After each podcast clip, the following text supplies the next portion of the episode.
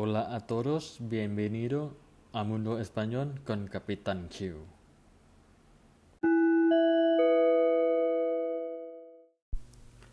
สวัสดีครับทุกคนยินดีต้อนรับสู่โลกภาษาสเปนกับกัปตันคิวอีกครั้งนะครับ Hola a todos, bienvenido una vez más a la página web de Capitán Q สำหรับวันนี้นะครับ ผมก็จะมาสอนเพื่อนๆเกี่ยวกับคำศัพท์ คำศัพท์หนึ่งที่บอกได้เลยว่าได้ใช้บ่อยๆมากเลยนะครับ ในภาษาสเปน ซึ่งมันจะมีสองรูปแบบที่คล้ายๆกันนะครับ คือคำว่าอาเซรนะครับ อีกคำหนึ่งที่คล้ายๆกันก็คืออาเซรเซเดี๋ยวเราจะไปดูกันนะครับว่าสองคำนี้ใช้ในรูปแบบที่ต่างกันแบบไหนใช้ในโอกาสไหนบ้างนะครับ ไปดูกันเลยนะครับ มารู้จักกับคำแรกก่อนนะครับคำว่าอาเซอร์คำคำนี้ผมจะแบ่งเป็น 3 กลุ่มใหญ่ ๆ นะครับ ค่อยๆ อธิบายเป็นกลุ่มไปให้เพื่อนได้รู้จักกันนะครับ ซึ่งในกลุ่มแรกที่ผมจะบอกที่เกี่ยวกับคำว่าอาเซรนี้นะครับ จะใช้ไปในรูปแบบที่ ทุกคนรู้จักนะครับปกติใช้อาเซรที่ทำอะไรสักอย่างหนึ่งนะครับ นอกจากทำอะไรแล้วก็ก็จะเป็นการสามารถพูดได้ว่าเกี่ยวกับการผลิตอะไรออกมาที่เป็นรูปเป็นร่างขึ้นมานะฮะเดี๋ยวจะยกตัวอย่างสัก 3-4 ตัวอย่างนะครับ ให้เพื่อนได้รับฟังกันนะครับ ตัวอย่างแรก hacer la cena hacer la cena นะครับ แปลว่าการทำอาหารเย็นนะครับเกเกบาราเซราเซนาโอยนะครับเหมือนกับว่าคุณจะทำอะไรเป็นอาหารเย็นในวันนี้นะฮะก็จะใช้ในตัวอย่างประมาณนี้นะครับ สามารถพูดได้อีกว่า hacer un pastel hacer un pastel นะครับแปลว่าทำขนมนะครับอ นั้นถ้าสมมุติว่าเพื่อนๆไปเที่ยวหรืออะไรเงี้ยนะฮะ ไปคนเดียว สามารถขอให้อีกคนหนึ่งช่วยถ่ายรูป ก็จะใช้สามารถใช้คำว่า hacer ได้เหมือนกันนะครับ จะถามคนอื่นว่า puedes hacer una foto para mí puedes hacer una foto para mí นะครับจะถามว่าคุณสามารถที่จะ ถ่ายรูปให้ฉันได้หรือเปล่านะครับซึ่งอาเซลนาโฟโต้หรือถ้าจะคำว่าถ่ายรูปก็สามารถที่จะใช้คำว่าสาการ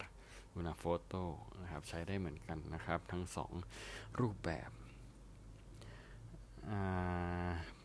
ตัวอย่างอีกตัวอย่างหนึ่งนะครับ hacer amigos hacer amigos ก็เหมือนกับเป็นการทำความรู้จักนะครับ เป็นเพื่อนกันนะฮะมาดูตัวอย่างกลุ่มที่สองนะครับ ที่ใช้เกี่ยวกับ embeddable asset ก็คือสามารถพูดถึงเกี่ยวกับการกระทำในขณะนั้นถามว่าคุณทำอะไรอยู่ในขณะนั้นนะครับตัวอย่างประโยคก็คือ ¿Qué estás haciendo ahora? ¿Qué estás haciendo ahora คุณทำอะไรอยู่ตอนนี้นะครับ คุณทำอะไรอยู่ตอนนี้จะตอบว่า estoy aprendiendo español estoy haciendo un podcast estoy haciendo un podcast นะครับคุณทำอะไรอยู่ตอนนี้ฉันกำลังทำพอดแคสต์อยู่นะครับประมาณนี้นะกลุ่มสุดท้ายกลุ่มที่สามก็คือสำหรับพูดเกี่ยวกับสภาพอากาศนะครับอ่า พูดได้อย่างไรบ้าง ถ้าอากาศร้อนอากาศเย็นนะมีแสงแดด หรือมีลมพัดจะพูดว่าอะไรบ้างนะครับสมมติว่าอากาศเย็นเราจะพูดว่า hace frío อากาศเย็นนะฮะ hace frío หรือว่าอากาศเย็นมากๆ ก็จะบอกว่า hace mucho frío hace mucho frío หรืออากาศร้อนก็จะพูดว่าอาเซกรอด hacer calor hacer calor นะครับถ้าอากาศดีแสงแดดจ้าในวันนั้นก็จะพูดว่า hace sol hace sol หรือโอ้ถ้าวันนั้นลมพัดลมพัดเย็นมากลมแรงมาก ก็จะบอกว่า hace viento hace viento นะครับ นะครับ หลายคนอาจจะสงสัยว่าอ้าวแล้วจะถามว่ายังไง ถ้าจะให้ตอบแบบนี้นะครับ ก็จะถามว่า ¿qué tiempo hace hoy? o ¿qué tiempo hace ahora? นะครับ ก็ถามว่า ¿qué tiempo hace? ถามว่าอากาศเป็นยังไงตอนนี้เราก็จะบอกว่า hace frío hace calor hace sol hace viento นะครับนะฮะก็สามารถนำไปใช้กันได้นะครับสำหรับการถามเกี่ยวกับดินฟ้าอากาศ ซึ่งจะใช้กับคำว่า hace ต่อไปนะครับมาดูคำว่า hacerse นะครับ hacerse hacerse มันจะแสดงถึงความเปลี่ยนแปลงต่อเนื่องทีละน้อยนะครับเช่น hacerse mayor o hacerse viejo แปลว่าแก่ขึ้นหรืออายุมากขึ้น ยกตัวอย่างประโยคให้ฟังกันนะครับ este mes voy a cumplir 35 años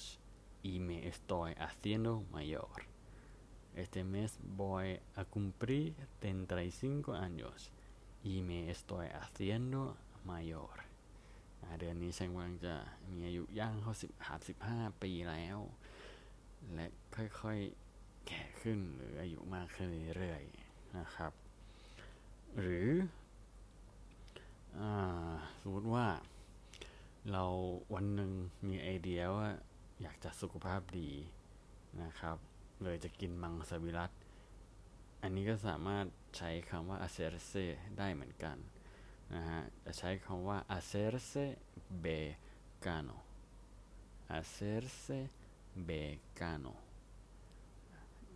ยกตัวอย่างนะครับ espero tener buena salud entonces yo como mucho más verduras que antes Y me estoy haciendo vegano ทวนอีกครั้งนะครับ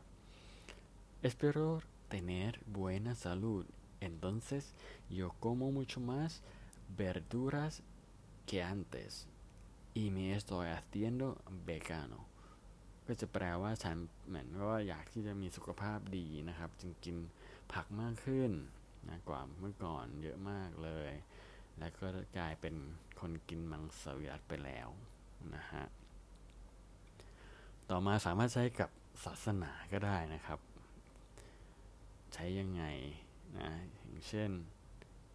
hacerse budista hacerse cristiano o hacerse musulman นะครับ ก็จะบอกว่าฉันนับถือศาสนาพุทธศาสนาคริสต์ ศาสนาอิสลามนะครับ ตามประโยคไล่ตามลำดับนะฮะนอกจากนั้นยังใช้กับแนวคิดทางการเมืองก็ได้นะครับ hacerse comunista นะ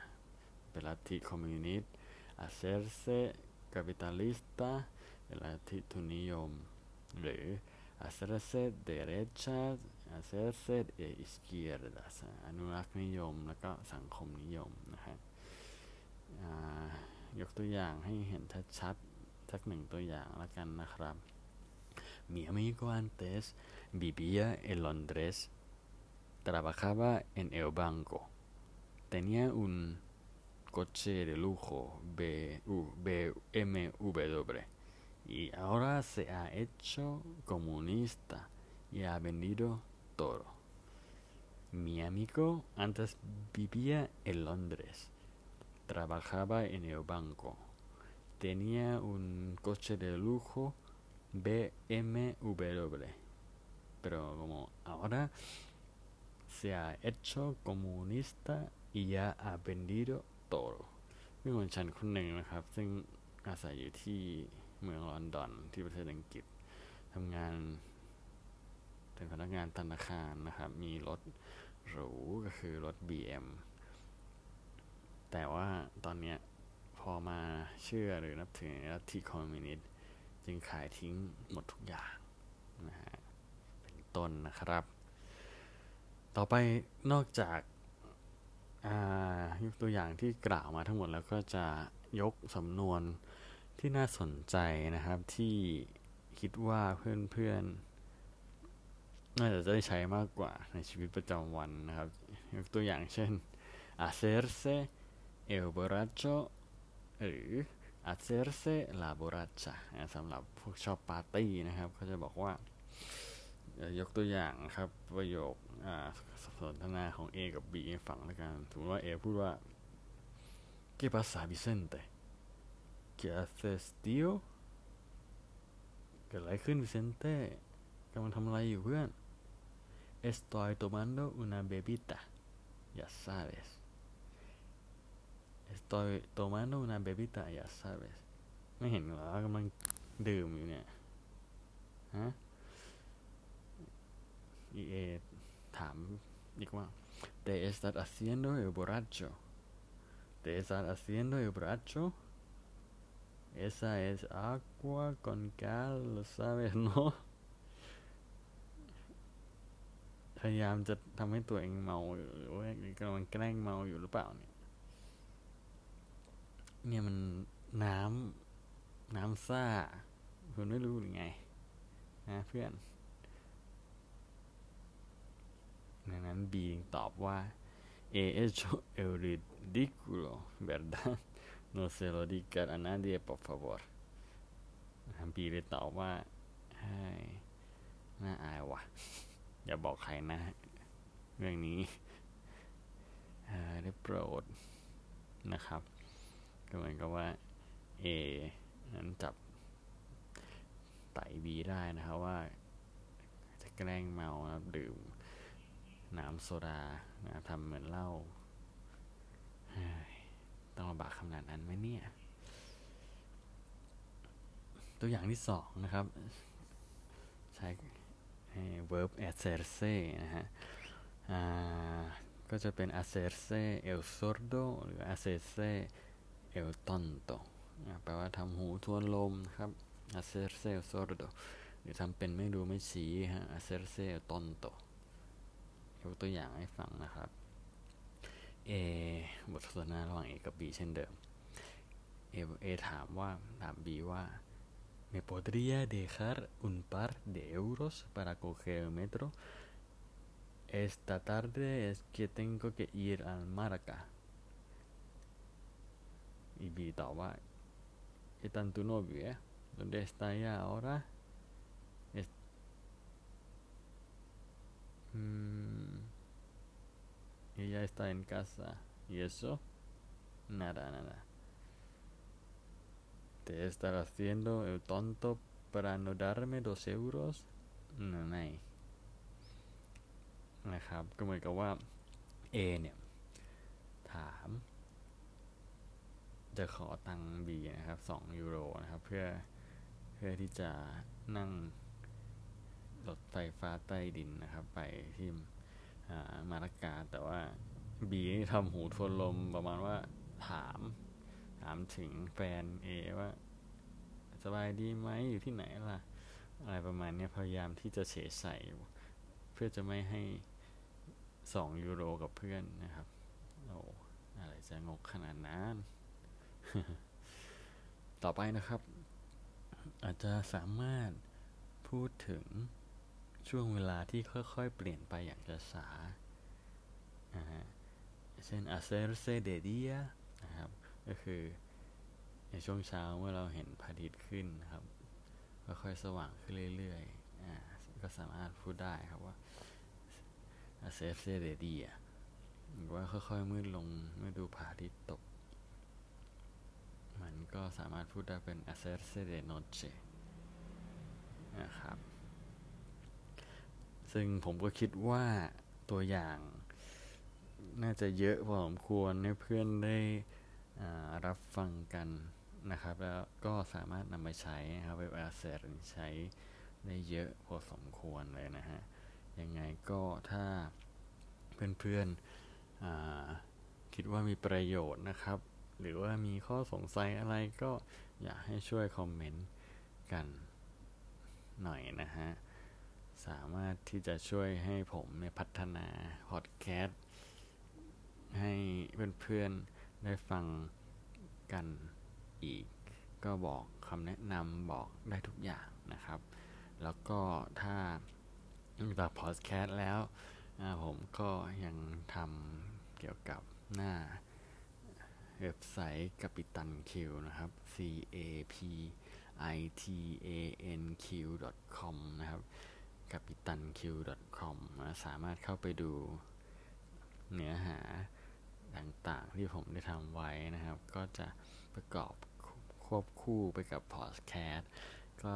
เพื่อนๆก็สามารถที่จะศึกษาแล้วก็